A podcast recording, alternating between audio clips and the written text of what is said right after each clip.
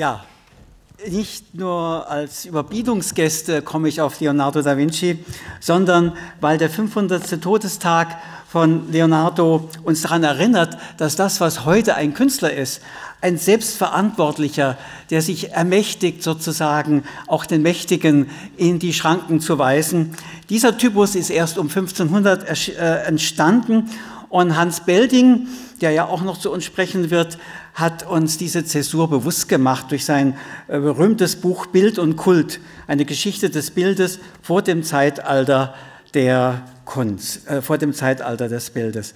Also das ist sozusagen eine Revolution, eine Revolution, die wir gar nicht mehr im Bewusstsein haben, weil wir Bilder sehen und glauben, das ist doch wunderbar.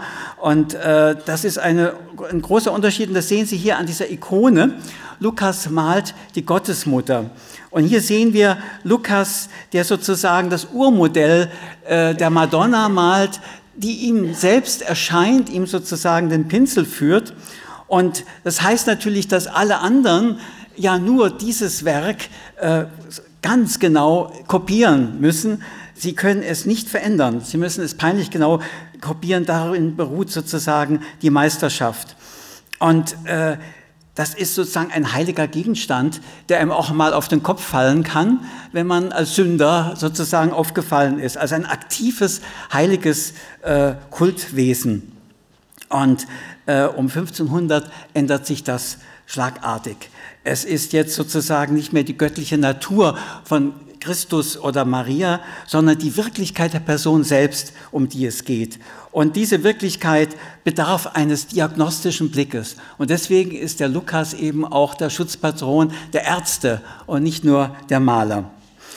Leonardo hat in seinem Traktat über die Malerei äh, genau das Gegenteil gesagt, nämlich der Maler muss sein Vorbild übertreffen. Er muss es ja sogar eben, ja, er muss es eigentlich verändern, er muss eine neue Welt auch schaffen können. Wir sehen hier aus der Karlsruher Kunsthalle Matthias Giering, es ist also ein Ausschnitt, hier sieht man Gott als den mit dem Zirkel sozusagen die Welt erschaffen. Aber jetzt ist es der Künstler selbst, der die Welt neu denkt. Äh, Leonardo sagt hier, wortwörtlich, ich zitiere, durch unsere Kunst dürfen wir Enkel Gottes genannt werden. Die Malerei wird bei ihm zur Enkelin der Natur und Gott ist eigentlich nur ein anderes Wort für die Natur, die, mit der jetzt der Künstler wetteifert und sie zu überbieten äh, versucht. Und deswegen sehen wir also hier Dürer in dieser Gäste, fast Segensgäste, und äh, dann dieses berühmte Bild, das Leonardo zugeschrieben wurde, das aber auch tatsächlich als Bildidee von ihm ist. Es gibt Zeichnungen dazu, das nun als das teuerste Bild mit 450 Millionen ähm, Dollar in Abu Dhabi hängt und von dem Ministerium dort gekauft worden ist.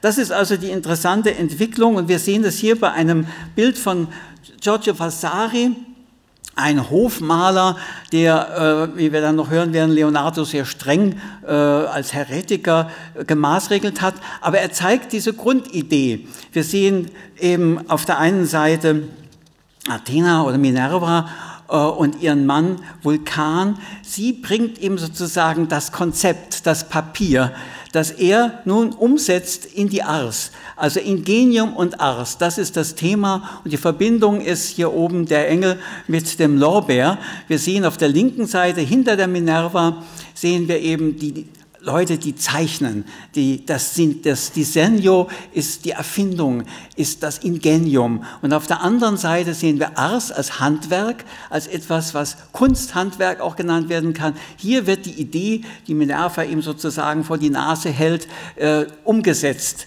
äh, ins Werk, nämlich ein, ein äh, für Mars, also ein, ein Schild hier. Und das ist also die äh, große Revolution, Kunst ohne Wissenschaft. ist gibt es nicht. Keine Kunst ohne Wissenschaft. Das ist das entscheidende, die entscheidende Erkenntnis. Und daraus kommt eigentlich alles das, was wir Konzeptkunst nennen. Also wenn Kienholz eben sagt, ich habe hier ein Konzept, das kannst du kaufen und ich kann es dir aber auch realisieren, dann kostet es natürlich zehnmal so viel. Und das ist das, was Peter Weibel ja macht. Konzept, die Idee ist entscheidend und wie Bason Brock es ja auch sagt, das andere ist nur abgelegtes Hand, Handwerk, sozusagen abgelegtes Demonstrant, äh, demonstrierendes äh, Werkzeug. Das, äh, es geht um die Aufklärung. Und wir sehen, dass also in dieser Zeit Schrift, Geometrie, Mathematik die Kunst verwissenschaftlichen und der Künstler selber wird äh, zu einem Agenten, der hier wie Ingenieure, also in diesem Blatt von Johann Faulhaber, Ingenieurs der Stadt Ulm, sehen wir also, wie hier die Welt sozusagen äh, registriert und das Bild zum Fenster auch in die Welt wird und vermessen wird und so weiter. Also der ordnende, das ordnende Sehen und wirft alle Gegenstände im Raum dem Prinzip von Maß und Zahl. Und die Kunst emanzipiert sich vom Handwerk, sie wird zu einer wissenschaftlichen, zu einer philosophischen, zu einer freien Kunst. Und das sind die Voraussetzungen für all das, was wir heute von Kunst erwarten. Aber es gibt eben auch den anderen Aspekt, den man nicht vergessen darf. Es gibt nicht nur den rationalen Aspekt, den wissenschaftlichen, sondern eben auch den Künstler als Melancholiker, den Foro Melancholicus. Das, was man dem Künstler auch zuweist, ist eben der metaphysisch-intuitive, spekulative Geist. Und das sehen wir hier im Dürers Selbstbildnis. Äh, er zeigt sich als Melancholiker und wir sehen die berühmte Melancholia 1 von Dürer, die geflügelt, aber trotzdem auf dem Boden kauert. Äh, sie ist umwölkt Sie steht da, sie hat alle Werkzeuge, alle Erkenntnisinstrumente, den Zirkel in der Hand, aber sie kann nicht handeln. Sie spürt ihre Ohnmacht. Also der Künstler ist auch jemand, der sich bewusst ist, er ist nicht der Handelnde, er ist nicht der Politiker, er ist nicht derjenige, der die Welt verändern kann äh, in der Praxis und deswegen auch sozusagen in diesem melancholischen äh, Zustand der Verzweiflung äh, gebracht wird.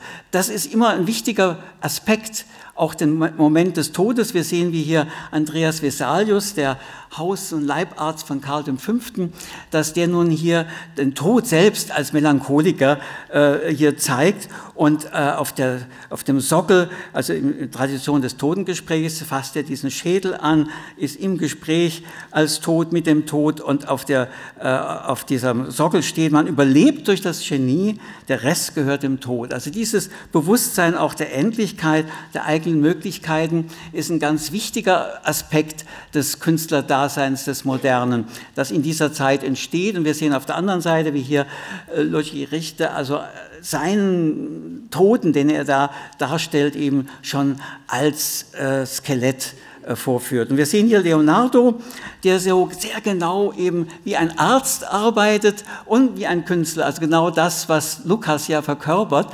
Der Blick, die Untersuchung, er hat über 30 Leichen äh, seziert und wir sehen ihn also hier mit den Muskeln des Thorax und hier dass dieser Aspekt des Künstlers als Leidender, als Mitleidender auch, ist auch ein ganz wichtiger Moment.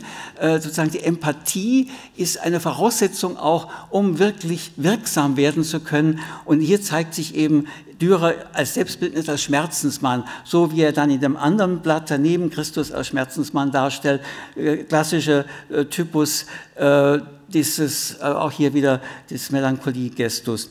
Also wir sehen den Künstler in einer Doppelrolle, empirischer Erforscher seiner Mitmenschen, der Gesellschaft und ein emotionales Subjekt, das Zeugnis ablegen will. Zeugnis eben auch äh, einer Welt, die Michel Montaigne in das die Worte gefasst hat, die Welt ist ein stetes Schaukelbrett, alles wankt ohne Ende, die Erde, der Felsen von Kaukasus. Ich kann meinen Gegenstand nicht festhalten, ein Abrollen unbeständiger Zufälle, ungelöster Vorstellungen. Also das ist auch immer ein ganz wichtiger Aspekt dabei.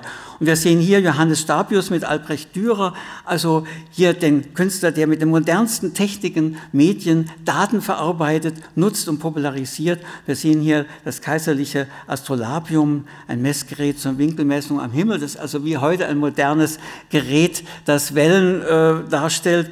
Wir sehen hier, wie Dürer den Zeichner der Laute, äh, wie wissenschaftlich genau die Perspektive hier äh, untersucht wird oder Leonardo mit dem Zirkel.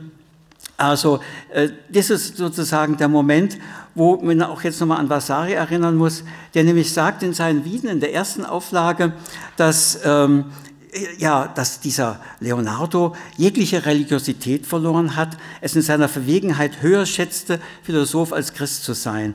Und so kann man sagen, Leonardo war avant les lettres ein Antiautoritärer, der sich eben jeder Autorität widersetzt hat. Er hat nicht an die Humanisten geglaubt. Er war auch äh, jemand, der eben äh, ja, illegitimes Kind eines Juristen war. Er hat die theologischen Gewissheiten der Kirchenväter abgelehnt und er hat sich im Grunde nur auf sein Auge verlassen, auf das Mittel sozusagen, die Welt, den Stoff, aus, diesem, aus dem diese Welt besteht, zu untersuchen. Und er hat auch jede Art von magischen Alchemie, Alchemie und Astrologie abgelehnt. Es geht um das Auge. Hier sehen wir die Anatomie des Auges. Und das ist also sozusagen der entscheidende Punkt, ähm, wo wir also auch uns dann mit äh, Peter Weibel wieder finden. Äh, es ist sozusagen ja die Ablehnung und äh, der Autoritäten und die Selbstermächtigung als erkennendes Subjekt und gleichzeitig mit dem Gefühl einer Ohnmacht gegenüber den unheimlichen, ja verborgenen Gesetzen äh, der Welt und der Natur, die aber erforscht werden, die man immer weiter versucht, sich anzunähern. Und so komme ich zu Peter Weibel, der ja ein Medizinstudium begonnen hat, Mathematik mit dem Schwerpunkt Logik studiert hat und mit einem empirisch beobachtenden, analysierenden Medienkünstler sozusagen äh, in einer direkten Nachfolge äh, von diesem neuen Typus, den Leonardo äh, ja fast idealtypisch verkörpert, steht.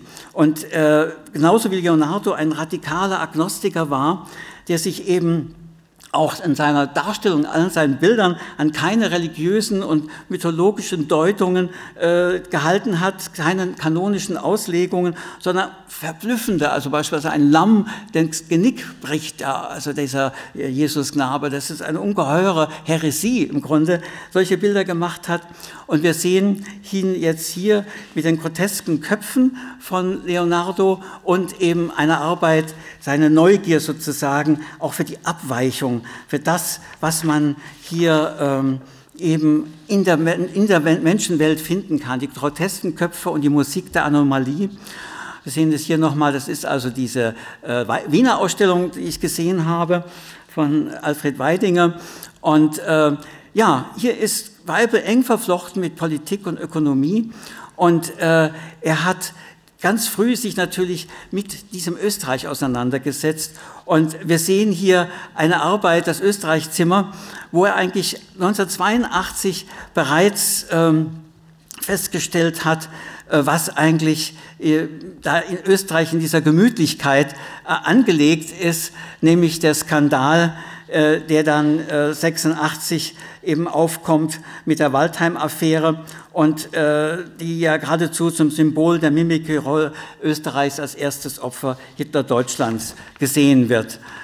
Die andere Arbeit, hier ist nochmal im Detail, sehen wir, Polizei lügt. Hier ist also sozusagen die geniale Verbindung von Wortspiel und Aktion. Einfacher und direkter und wirksamer geht es eigentlich nicht mehr.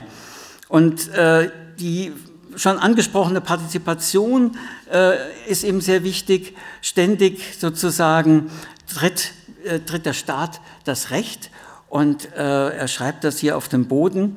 Und äh, die Leute fragten ihn dann, wo denn die Ausstellung sei. Und er antwortet, ihr macht die Ausstellung gerade, indem ihr mit euren Füßen das Recht tretet. Also hier ist diese Variante in Wien und das ist die auch hier zu sehende Variante, die in Aachen zu sehen war, in Flashes of the Future, in einer Ausstellung über die Künstler und die 68er Bewegung. Also man kann zum Schluss kommen und sagen, dank seiner genauen Beobachtungsgabe, dem Einsatz der Sprache und des Körpers, gelang es Peter Weibel mit seiner Kunstpraxis, eine erste Revolution der Verhältnisse in Österreich zu bewirken. So wie 1500 Leonardo versucht hat, trotz der Terrorherrschaft der Inquisition am Feudalsystem zu rütteln. Das hat Vasari als erster bemerkt. Er hat es dann wieder korrigieren müssen, weil Leonardo zu Franz I. eingeladen wurde und dann doch einen Status hatte. Und so hat Peter Weibel 1968 mit seinen provokanten Wiener Aktionen, wie er es selbst empfunden hat, erste feine Risse in dem Betondeckel, der über Österreich gestülpt war, bewirkt. Und er sagt auch, es wann erst einmal Risse drin sind, fängt das System an zu bröckeln. Leonardo und Peter Weibel zeichnen sich als moderne Künstler dadurch von ihren Mitmenschen aus, dass sie den Mut hatten, sich selbst zu ermächtigen und für ihr Werk persönlich mit allen Konsequenzen einzustehen. Sie beugen sich keiner Autorität, sei sie religiöser oder politischer Art, noch müssen sie sich von den Philosophen und Gelehrten die Legitimität leihen. Die Machtlosen treten auf gegen die Mächtigen. Vielen Dank.